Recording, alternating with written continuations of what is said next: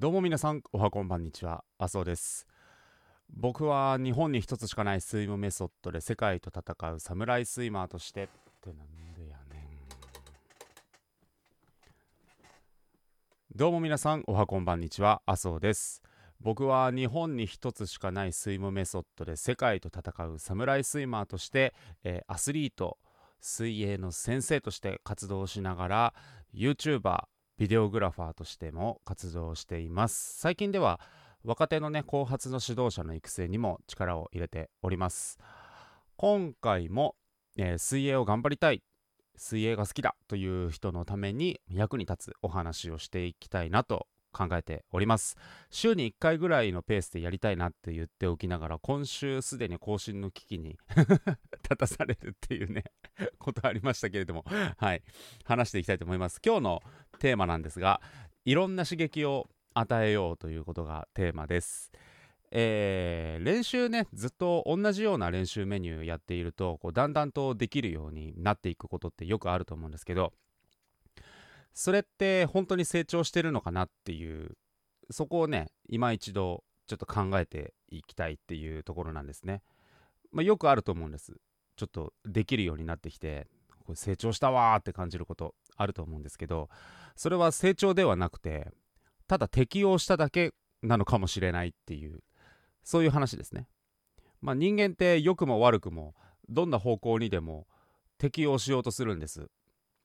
はい。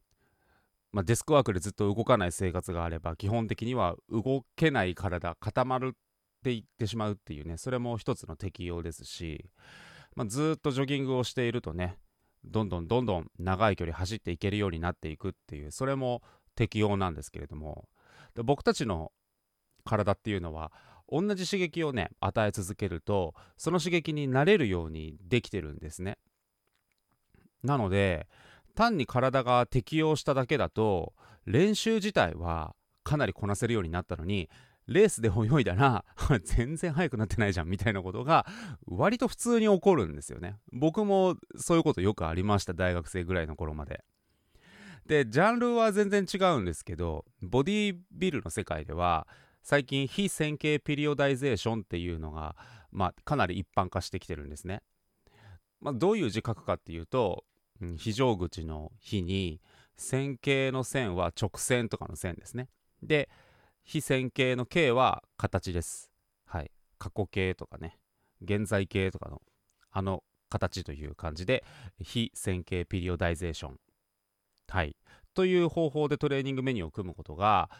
だんだん一般的になってきてます。で中身何なのかっていうと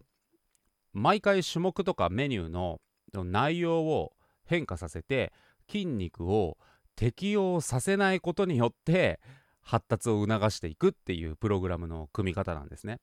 まあ例えばですけど10回しか持てない重りを10回3セットやる日と4回とかしか持てないすごい重たい重りを4回やってそれを3セット繰り返したりする日とあと30回持ち上げられるようなちょっと軽めの重りで30回わーってやるのを、まあ、3セットやる日っていうのをこう毎回変えていくと、まあ、ボディービルの世界とかだとねトレーニング上半身の日あ胸と腕の、えー上腕三頭筋の日と二の腕力こぶと背中系と足とかとこう3分割ぐらいで分ける人が多いんですけどそれをワンサイクルするごとに、まあ、回数とか重りとかを変えるっていうね。それが最近では結構一般的になってきています。で結局筋肉を慣れさせないと。それが肝になってくるんで毎回かなりしんどいんですよね。毎回かなりしんどい。なんですけどその筋肉の発達スピードは同じ重りを毎回毎回ずっとやっているよりかはこうかなり速いものになってくると。で最近は水泳の練習メニューもそういったものを取り入れ始めてきているところが結構増えてきてます。はい。同じメニューを毎回繰り返して適用させるよりもむしろ毎回違うメニューをやって適用させないことによってこう成長を促していくっていう考え方ですね。なので、まあ、その考え方からいくとまあ、毎回毎回違うメニューをやってるんだけど久しぶりに同じようなメニューが来た時に以前よりちょっとできるようになってたっていうその体験というか、まあ、そういうことが起こるとこれって本当に成長したよねって言えるんじゃないかなと。実際昨今のね、えー、競泳界では大きな大会のスパンがかなり短くなってきていて年中高いパフォーマンスを出せることっていうのが活躍できる選手の一つの条件になってきてるんですよね。なので4年に1回のオリンピックだけめちゃめちゃ早ければいいとかっていうよりかは世界各国をちょっと回ったりするワールドカップでこういっぱい優勝できるといいとか昨年から ISL っていうのがね始まりましたけれどもちょっと甘噛みしましたが そういった大会で活躍できる選手の方がまあ長い期間活躍できるししかも何て言ったらいいんですかね最近かなり賞金も出るようになってきてるんで、えー、プロ水泳選手としてもかなりお金が稼ぎやすくなってきています。なのでそうなってくると1年の間にハイパフォーマンスをキープしながらここ一番大事な世界選手権とかオリンピックとかそういった舞台ではこう自己ベストをさらに更新するみたいなことをやんないといけないので今までみたいにこう冬場はひたすら持久力をやってレースが近づいてきたらスピードを上げてみたいななんかその時期ごとに分けるとかではなくその総合的に能力を伸ばしていく練習メニューの組み方っていうのが、まあ、かなり、まあ、大事になってきてるんですよね今。なので僕自身も年明けくらいから、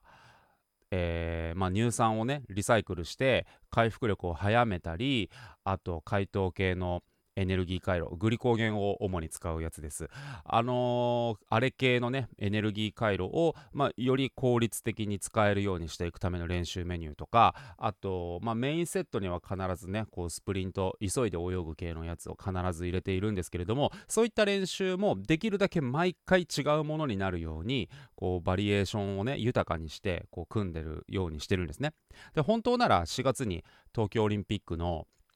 え選考会に出る予定だったのでそこでこうねその成果がどんな感じで出るかなっていうのをちょっとチェックしたかったんですが、まあ、それは中止になってしまいただそのやり方自体はこうずっと続けていてで、まあ、来月行われる予定の日本選手権過去25メートル。でそこでこう1個1つ答えが出るはずなんですよね。なのでどんな結果が出るのかなっていうのが、まあ、今から、まあ、僕自身はすごい楽しみにねレースを迎えようとしています。はい、というわけで皆さんもねあの同じメニューばっかり繰り返して体を適応させていくというよりかは総合的に成長できるような練習メニューを組んで練習してみてはいかがでしょうか。というわけで今日のお話はいろんな刺激を与えようというテーマでした。ではまた次のエピソードでお会いしましょう。バイバイ。